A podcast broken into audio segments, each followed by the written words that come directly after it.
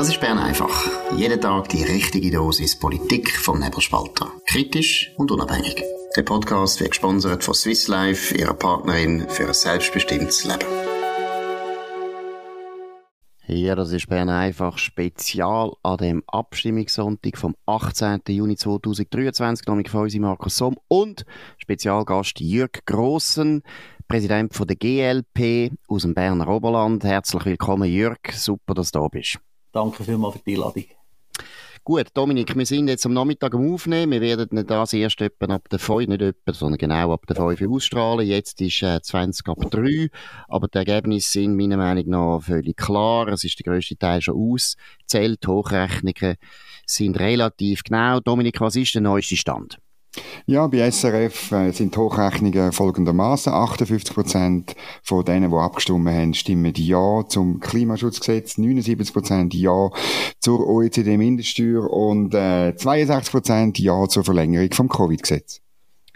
Jetzt ist völlig klar, also nicht nur, weil jetzt der Jörg Grossen bei uns ist, aber das Klimaschutzgesetz, das ist natürlich die entscheidende Auseinandersetzung gewesen. Ein sehr äh, deutliches Ja, würde ich sagen. Jörg, ja, wie viel Champagner musst du jetzt heute trinken, du arme Siech?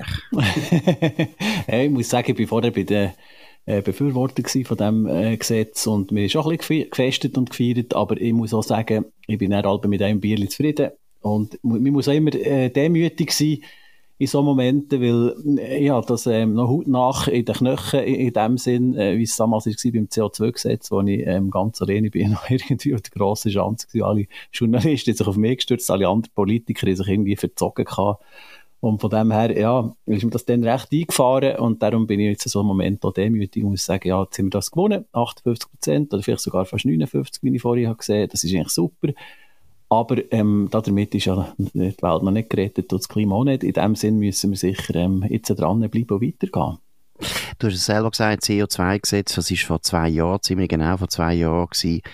Das ist äh, ganz knapp damals gescheitert. Was ist passiert? Ist jetzt die Vorlage so viel besser oder hat sich die Bevölkerung verändert oder hat GLP so eine unglaubliche gute Kampagne gemacht? Wenn du in die Analyse gehst, was ist passiert?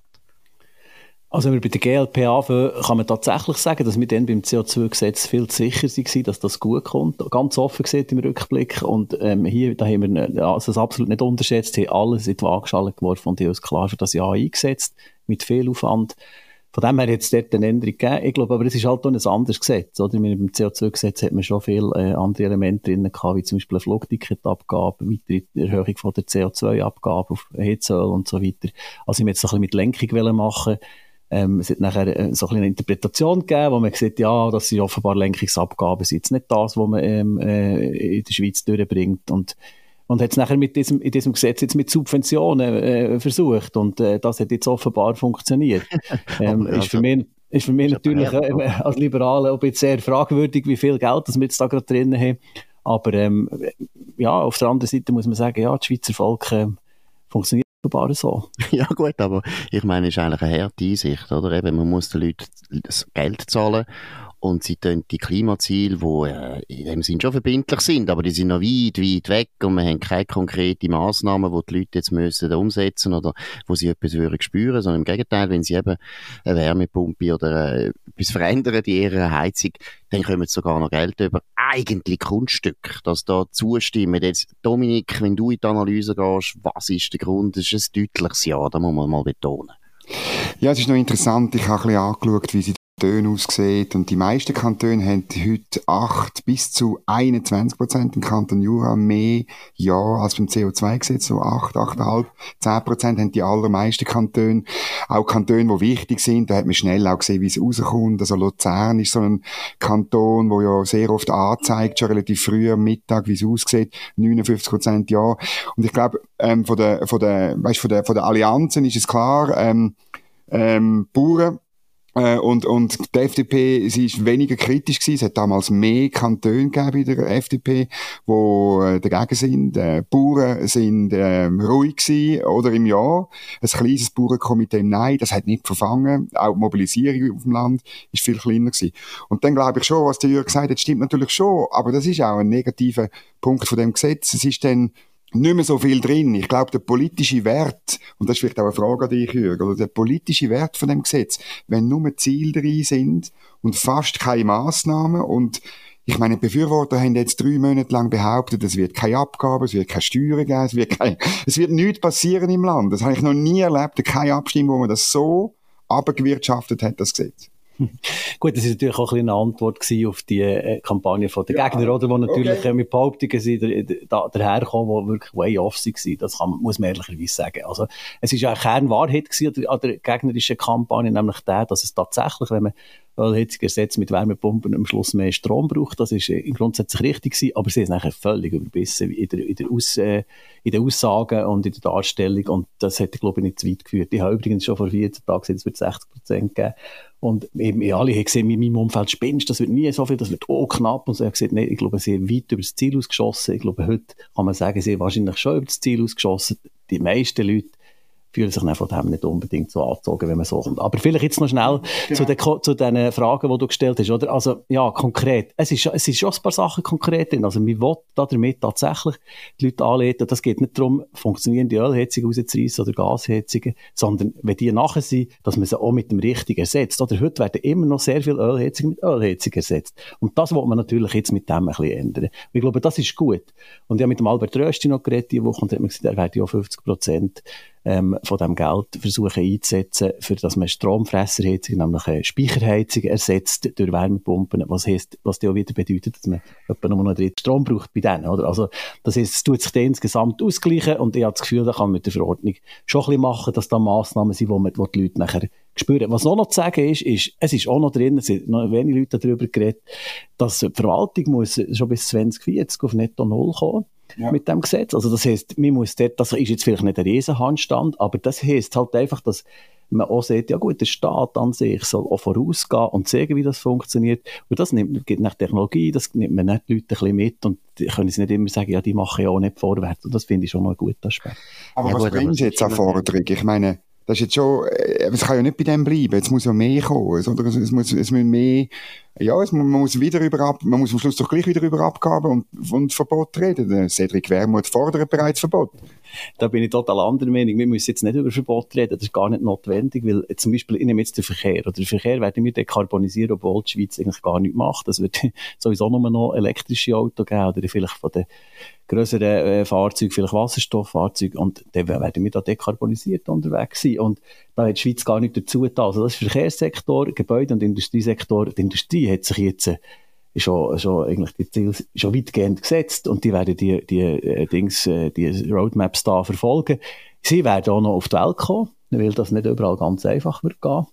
Und dann werden wir dann sehen, wie weit das es noch mit Abgaben allenfalls muss korrigiert werden und in der allerletzten Phase vielleicht so in 20 Jahren kann man darüber reden, dass man den Rest noch mit Verbot beseitigt, wo wirklich noch irgendwie um ist, wo, wo schädlich ist. Aber jetzt in dem Moment, glaube ich, braucht es überhaupt Aber Jörg, aber Jörg, jetzt mal ganz ehrlich, was das Hauptproblem ist an dem Gesetz, ist, dass man jetzt einfach das erste Mal Ziel festlegt, dass man eben bei den Heizungen eindeutig die Leute dazu motivieren Da habe ich nichts dagegen, dass sie Wärmepumpen einbauen. Das ist mir, das ist mir noch so recht. Das ist nicht der Punkt. Aber man redet nicht darüber, dass das alles, du hast jetzt auch vom E-Strom, äh, von der E-Mobilität geredet, dass das alles mehr Strom braucht. Und zwar viel mehr Strom, weil wir werden auch Digitalisierung weiterführen und so weiter.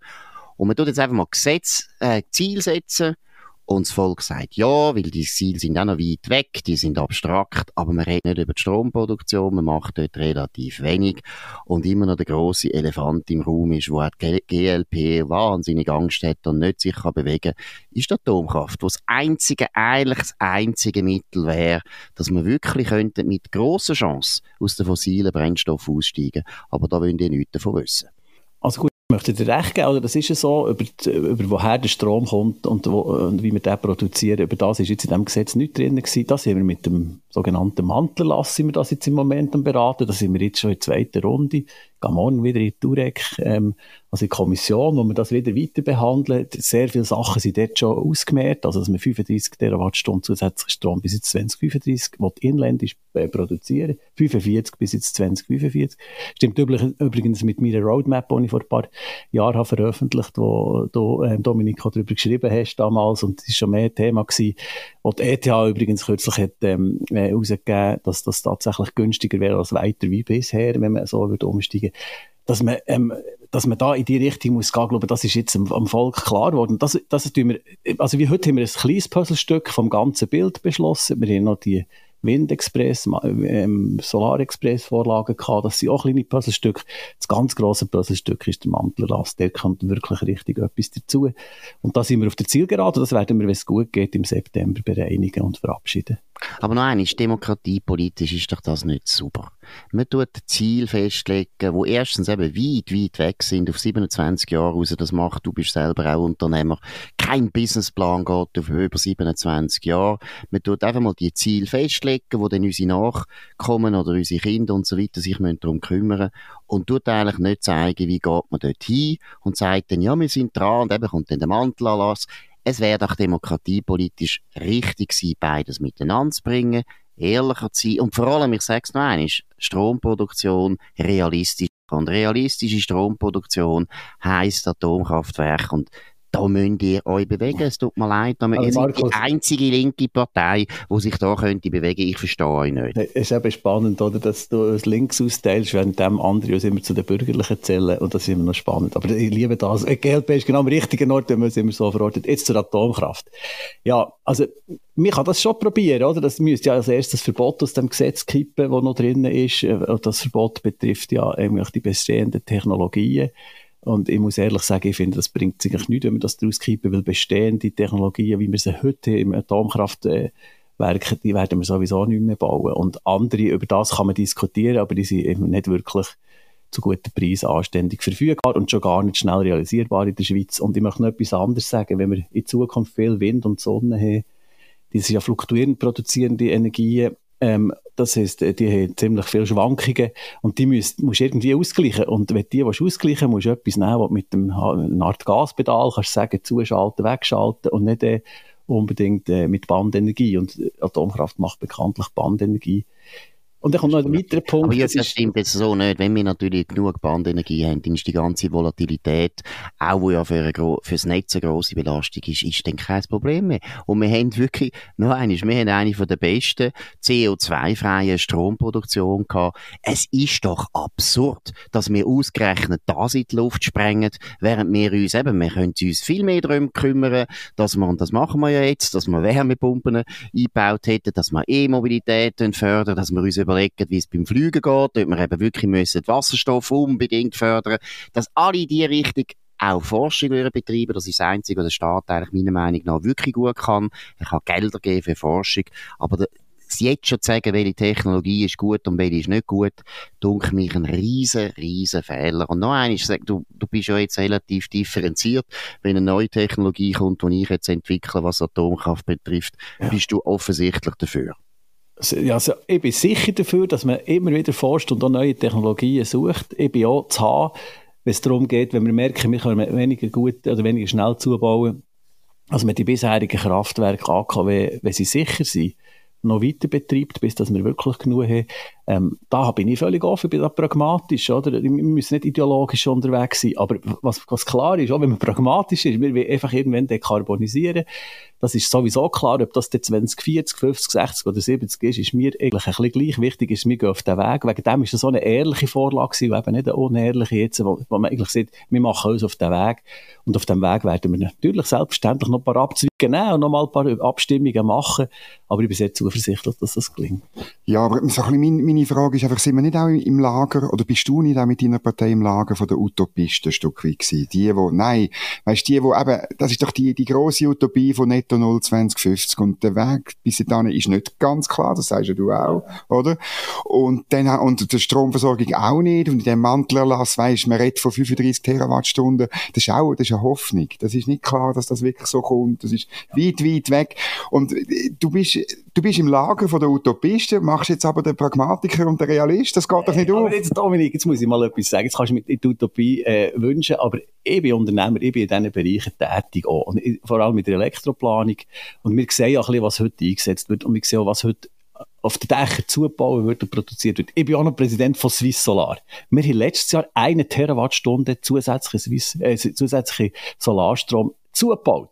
Eine Leistung Terawattstunde. installiert, nicht Produktion. Doch, Produktion ist das eine Terawattstunde. Die Leistung ist ein Gigawatt, oder? Ja. Und das ist eine Terawattstunde Produktion und das machen wir. Wir werden dieses Jahr wahrscheinlich 1,3 oder 1,4 machen. Das in einem Zeitpunkt, wo wir Mangel hatten an Material und Mangel an Personal, haben wir das geschafft. Also ich sage euch, wir werden jetzt in den nächsten paar Jahren werden wir es schaffen, auf 2 Terawattstunden pro Jahr zubauen aber zu kommen. Und wenn wir das hochrechnen auf die nächsten 15 Ja, Jahre Jörg. oder 20 Jahre, dann werden wir das locker ersetzen. Jetzt haben wir noch das Winterproblem, über das können wir nicht reden, genau, aber das grundsätzlich Es ist volatil. Solar ist volatil und Wind ist auch volatil. Und ich meine, du musst mir mal können erklären, warum das in einer Zeit vom Klimawandel, wo alle darüber reden, dass das Wetter und das Klima viel unberechenbarer werden, viel volatiler und so weiter, wir ausgerechnet unsere Stromproduktion, wo jetzt zufäll total zuverlässig war, bis etwa im Jahr 2001, wo wir auch im Winter immer genug Strom hatten, warum dass wir ausgerechnet in so einer Zeit von der Volatilität, wo das Wetter immer verrückter spielt, machen wir unsere Stromproduktion auch noch volatil. Das macht keinen Sinn. Doch, es macht eben wirklich sehr viel Sinn, weil ich, ich muss auch sagen, ich habe jetzt schon lange Solar auf meinen Gebäuden und so. Ich tue das auch sehr minutiös auswerten. Und es ist extrem gut planbar, obwohl man sieht, es ist volatil, aber es ist eben sehr gut planbar, insbesondere was so die Monate betrifft, in welchem Monat das ungefähr wie viel Sonne anfällt. Das ist praktisch in den letzten zehn Jahren immer gleich viel gewesen, in einem ganz kleinen Range mit der Unterschied, ob jetzt im März oder im April oder im Mai oder was auch immer, oder Januar, immer etwa gleich viel. Und das ist klar, hat man natürlich tagesmässig hat man schon Schwankungen. Ja, schon nur wenn eine Wolke vor die Sonne kommt, hat das eine Schwankung. Aber ich möchte entgegenstellen, auf der anderen Seite haben wir Bandenergie. Die produziert eben auch gerade nicht den, was man braucht, sondern wir hat, äh, wegen dem ja die Pumpspeicherwerke gemacht, damit man das kann ausgleichen kann. Wegen dem die Doppeltariflösungen gemacht, also ein Hoch- und Niedertarif, damit man die Energie in der Nacht, die völlig vorhanden ist, wegen der AKWs, kann wegbrauchen. Also das muss man jetzt einfach umkehren. Wir haben die Technologien schon, wir können sie sogar noch ein bisschen erneuern, digitalisieren und dann wird das wesentlich besser und dann ist das eine gute Sache. Ich möchte noch einen Punkt zur, A- zu der Atomkraft schnell sagen, weil das ist noch wichtig. Ähm, es hat noch nie 30 Jahre gegeben, wo es keinen atomaren Supergau gegeben irgendwo. Also irgendein so einen so einen AKW-Unfall, oder? Und ihr habt ja gesehen, was politisch passiert auf der ganzen Welt, jeweils, wenn so etwas passiert. Ist für eine gewisse Zeit lang, äh, wird alle, alle werden zu Gegner und die Technologie wieder rausnehmen oder fahren nicht mehr weiter. Dann braucht es ein Zeit, dann fangen sie wieder an. Sie haben jetzt erlebt bei Fukushima. Und wenn das, ich, ich, ich, Deutschland und in der Schweiz. äh, Ja, nein, aber ja, genau. Aber jetzt Ja, kann man, sich, ja. oder, jetzt kann man sagen, ja, gut, wir setzen auf Ja, so eine ja. Technologie. Ich kann euch sagen, wenn man da drauf setzt und nicht passiert etwas, was ich nicht das hoffe, was ich wirklich nicht hoffe. Jörg. Aber dann werden wir noch, noch mal blöd anstehen, dann ist das viel volatiler als jetzt das, was Ja. wir haben. Du tust dich doch da als Pragmatiker vorstellen und das bist ja du zu einem gewissen Teil bist einfach Ja, in, schön, dass du es in, einer. Ich linken, ja. linken Partei, die nicht so pragmatisch ist und immer weniger pragmatisch wird. Aber jetzt mal ganz ehrlich, AKWs und du bist auch ein Ingenieur, du weißt, wie es läuft.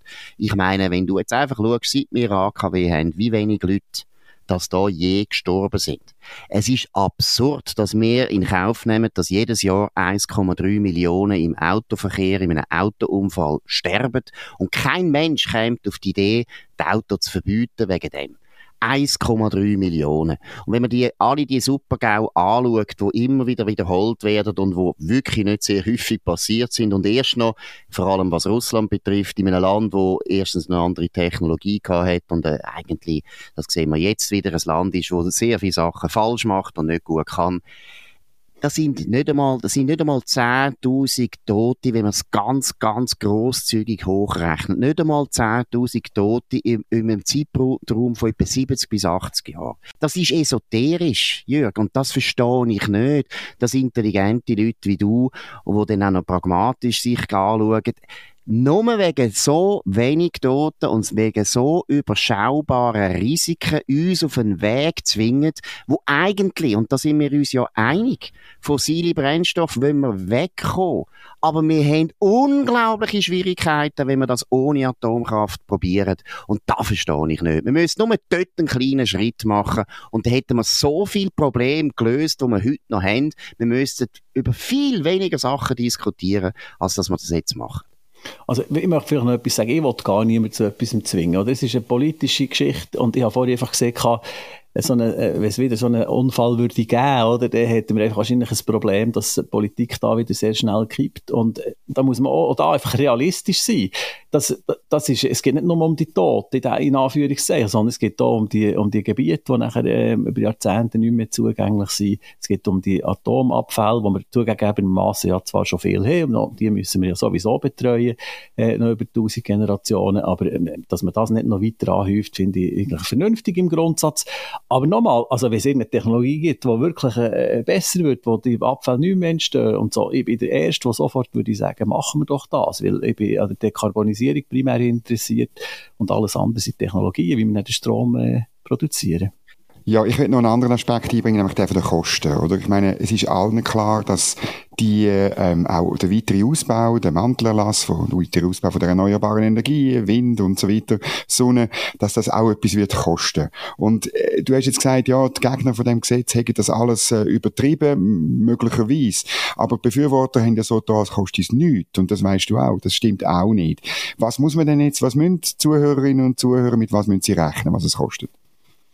Ja gut, das kommt ein bisschen darauf an, was sie für eine Ausgangslage in ihrem Gebäude haben, natürlich, oder? Aber was klar ist, es wird jetzt ein bisschen weniger kosten, wenn sie müssen eine Ölheizung mit einer Wärmepumpe aus, äh, umstellen, oder? Dann kommen sie ein bisschen mehr über vom Staat, da sie ein bisschen weniger Kosten und der Betrieb von so einer Wärmepumpe ist natürlich über, über die Jahre gesehen, wenn man 20, 30 Jahre als Horizont nimmt, ist das natürlich deutlich günstiger, ähm, als wenn man, wenn man äh, Öl weiterhin verbrennt, oder? Und wegen dem sage ich ja, die Investition ist zwar da, man muss jetzt investieren, aber wir haben einen Payback über viele Jahre gesehen und ich bin ein Fan davon, dass man Lifecycle Betrachtungen macht von den Kosten und nicht nur mit Investitionen anschaut.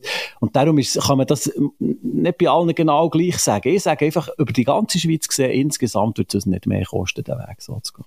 Ja, auch nicht äh, Netzausbau, der kostet 90 Milliarden, hat Swissgrid mitteilt. Ich meine, das, ich, ich, da bist bist du wieder ein bisschen utopisch, habe ich das Nein, überhaupt nicht. Ich bin ja äh, einer, der sich sehr stark mit dem beschäftigt. Ich bin auch noch Präsident von, vom Verein Smart Grid Ready, ähm, wo wir, wo wir wirklich versuchen, eben möglichst mit Intelligenz zu operieren, dass wir das Netz nicht extrem stark müssen ausbauen, oder? Ähm, das ist übrigens im Bericht vom, vom BFE auch drin. Es ist eben nicht 90 Milliarden, sondern es ist dann noch etwa 20 bis 30 Milliarden tiefer, wenn man smarte Netze macht. Aber ja, der Ausbau kostet etwas, ist völlig klar. Also der kostet aber auch etwas, weil die Netze zum Teil schon alt sind, ohnehin, oder? Und jetzt ist noch ein Teil dabei, weil mit dem Umstellen auf Elektroauto oder auf Wärmepumpen oder auf Photovoltaik ist ein Teil dabei. Das kann man nicht wegdiskutieren, das wollte ich auch nicht wegdiskutieren. Aber wenn man sieht, dass wir jetzt im Moment etwa 10 Milliarden pro Jahr ausgeben, einfach ins Ausland für die ähm, fossilen Energieträger, dann werden wir das über 30 Jahre, werden das die 300 Milliarden ähm, dann können wir da auch noch 50, 60 Milliarden in die Netze in, in investieren, denke ich. Genau, falls wir Strom haben. Aber ich würde gerne Ausblick, einen Ausblick machen jetzt auf die Nationalratswahlen. Äh, da kann man jetzt sagen, das ist für deine Partei, aber auch für die Grünen und für die SP, die sich sehr stark für das eingesetzt haben. Die bürgerliche Mitte ist ein bisschen nachgehöselt, wie sie das häufig machen. Ja, das ist ein Triumph, das ist ein gutes Ergebnis. Was hat das für Wirkungen jetzt für die Nationalratswahl aus deiner Sicht? Ja, es ist natürlich positiv, weil äh, ich muss ganz ehrlich sagen, äh, wir haben ja nicht genau gewusst, was hergeht. Das ist jetzt relativ ein deutliches Jahr und für uns ist es zeigt sich, glaube dass man, äh, wenn man pragmatische Gesetzgebungen macht und nochmal, ich bin auch nicht Fan zu 100% von dem Gesetz, aber es ist halt jetzt einfach das, was irgendwie als Kompromiss ist möglich gewesen. Und statt einfach nichts machen, müssen wir manchmal sagen, muss man halt einen halben Schritt vorwärts und das ist gelungen und ich bin überzeugt, zusammen mit diesen sehr positiven Umfragetrends, die die Grünen Liberalen haben, ähm, ist das heute ein guter Tag und dann werden wir da sehr zuversichtlich im Herbst starten. Dominik? Ist das so, ähm, auch, auch etwas für, für letztlich ähm, Zusammenarbeit von euch? Also mit der Mitte kommt mir ein bisschen in Sinn. Da gibt es die wildesten Gerüchte gibt's im, im Bundeshaus. Ihr würdet zusammen eine Fraktion machen nach den Wahlen und dann vielleicht einen zweiten Bundesratssitz erobern, wo man, wo man euch dann verschafft und so. Kannst du da etwas dazu sagen? Also was klar ist, ist, dass die grünliberale Bundesrat will. Das ist für uns schon langes Ziel. Ähm, da werden wir noch ein bisschen pickeln in den nächsten Jahren. Vielleicht, ähm, vielleicht gelingt es ja schon dieses Jahr, aber das wäre sicher der Lucky Punch. Das ist mir auch klar. Aber also wir sind dafür, wenn er, wir sind dafür, wenn er AKW bauen würde im Bundesrat. Der, der würde schnell das auch Ja, das, würde das ist ich vielleicht nur ein Argument für. Bundesrat. Nein, aber ähm, das ist natürlich alles Gerüchte. Wir werden sicher nicht mit der Mitte zusammen äh, eine Fraktion machen, solange wir selber eine Fraktionsstärke haben, möchten wir das ähm, auch so können haben, weil Visibilität ist, ist natürlich viel besser, wenn man kann sagen, das ist die grünliberale Position, als wenn man da irgendwie muss irgendeinen Kompromiss schon in der Fraktion machen, wo, wo, wo bis zur Unkenntlichkeit. Und es gibt doch viele Positionen, wo wir ähm, gerade im, im ja, in solchen Verkehrsbereichen zum Beispiel oder auch in gesellschaftsliberalen Themen, wo wir jetzt, glaube schon ganz anders ticken als Mitte. Von dem her sind wir, glaube ich, so die fortschrittliche Mitte und sie sind die, die eher Also, wo ihr, konservativ auf anders Deutsch gesagt, wo ihr linker sind als die linke Mitte. Das ist nicht ja gut, weißt du, das Links-Rechts-Schema, das ist sowieso ein bisschen Ja, jetzt kommt das wieder. Ich bin Immer natürlich jemand, der immer sagt, weißt, es ist ja einfach, entweder machst du vorwärts oder bleibst stehen. Und das, ich höre ja euren Podcast viel, ich möchte noch als Kompliment machen. Für mich ist es auch immer ein bisschen Satire, ehrlich gesagt. Ich muss auch immer ein bisschen schmunzeln. Weil es, Regst dich auch auf, hast du mir mal gesagt. ja, ab und zu regen wir auch auf. Es gehört ja dazu. Das ist auch unser Ziel, oder? Dass man sich auch ein bisschen aufregt und, und nochmal, sonst wäre es ja langweilig. Aber, oder, was mir natürlich cool würde denken, wenn ihr beide dann nicht immer würdet nachher höseln, sondern ein bisschen mehr challengen. Das wäre noch cool. Und das vermisse ich noch ein bisschen. Wolltest du noch etwas zu dem sagen, Markus? Nein, das ist so eine absolut unter der Gürtellinie der Anwurf. Da tun wir. Nein, was mich wundert, auch noch wegen der Wahlen. Oder ich meine, meine, du kommst von Frutigen im Berner Oberland, du bist Elektroplaner, bist Unternehmer, aber der durchschnittliche GLP-Wähler ist doch eher aus der Stadt Zürich, äh, Sohn oder Tochter, ähm, von, von einem Freisinnigen, sehr wohlhabend, an der Uni gsi, nicht viel am Arbeiten. aber, aber, äh, will nicht ganz so links sein, um, um die Eltern nicht enttäuschen, oder? Da habe ich manchmal den Eindruck, also, eure Partei macht einen riesigen Spagat, vor allem du. Ja, es ist natürlich auch cool, wenn man so sportlich ist, dass man in diesem Alter noch Spagat kann. Nein, Nein, aber es ist, äh, es ist, Ja, stimmt das gar nicht. Problem. Nein, das stimmt nicht. Das stimmt überhaupt nicht. Man muss es gut analysieren, bitte. Ähm, wir sind stark. Wir wachsen auf dem Land im Moment hier, auch gerade in unseren äh, Gebieten. Obwohl ich muss sagen, jetzt heute, bei der heutigen Abstimmung habe ich gesehen, dass meine, äh, meine Region da deutlich ab, also sehr, sehr deutlich abgelehnt. Ist also ja immer klar, oder? Aber sonst wachsen wir also schon. Also wir haben zum Beispiel jetzt in dieser Legislatur haben wir an vielen Orten, im Kanton Bern, plötzlich ähm, direkt Fraktionsstärke bekommen, Interlaken im Parlament und so, oder Konolfing, oder es gibt ganz viele so, äh, so Orte im Kanton Bern, wo wir, wo wir gewachsen sind, jetzt meine Region ein bisschen zu verteidigen. Und, aber auch in den städtischen Gebieten haben wir nicht verloren und ich glaube, ähm, von dem her machen wir da, glaube ich, eine gute, eine gute Arbeit. Es geht nicht um einen, um einen Spagat und nicht, schon gar nicht links und rechts, sondern es geht echt darum, machen wir mit dem Land vorwärts oder bleiben wir stehen. Aber jetzt sind wir auch wahnsinnig stolz zu einem Jahr, zu einer älteren Zeit in Genf, oder? Da sind wir nichts anderes als Steigbü Steigbügelhalter von links-grün. Und, äh, das ist, und das ist für, fürs Gewerbe ist eine Katastrophe, eine ältere Zeit. Niemand stellt mehr einen jungen Mann oder eine junge Frau. Ist das Ziel? Nein, das ist genau nicht das Ziel. Das ist jetzt ganz eine spannende Diskussion. Oder? Ich bin ja Unternehmer. Und was klar ist, wenn ich auslese zwischen zwei Personen, Frau oder Mann, und die sind so, sag jetzt jung, und du musst davon ausgehen, dass sie etwa mal älter werden, dann stellst du immer den Mann an, weil der Haar genau weißt, dass irgendeine Frau äh, für längere Zeit, längere Zeit ausfällt. Und das ist eben, in Zukunft hast du dort keine Präferenz mehr. Und das ist eben genau fair. Und übrigens, die Wirtschaft in Genf, Aber, aber ja, Jörg, natürlich, aber ja. noch schnell, in Genf ist die Wirtschaft an Bord gewesen. Sie hat mit der Wirtschaft das Ganze gemacht. Weißt, die Wirtschaft ist nicht liberal. Ja, gut, okay. okay, jetzt kann man sagen, ja, ja. Ich glaube, ausreden.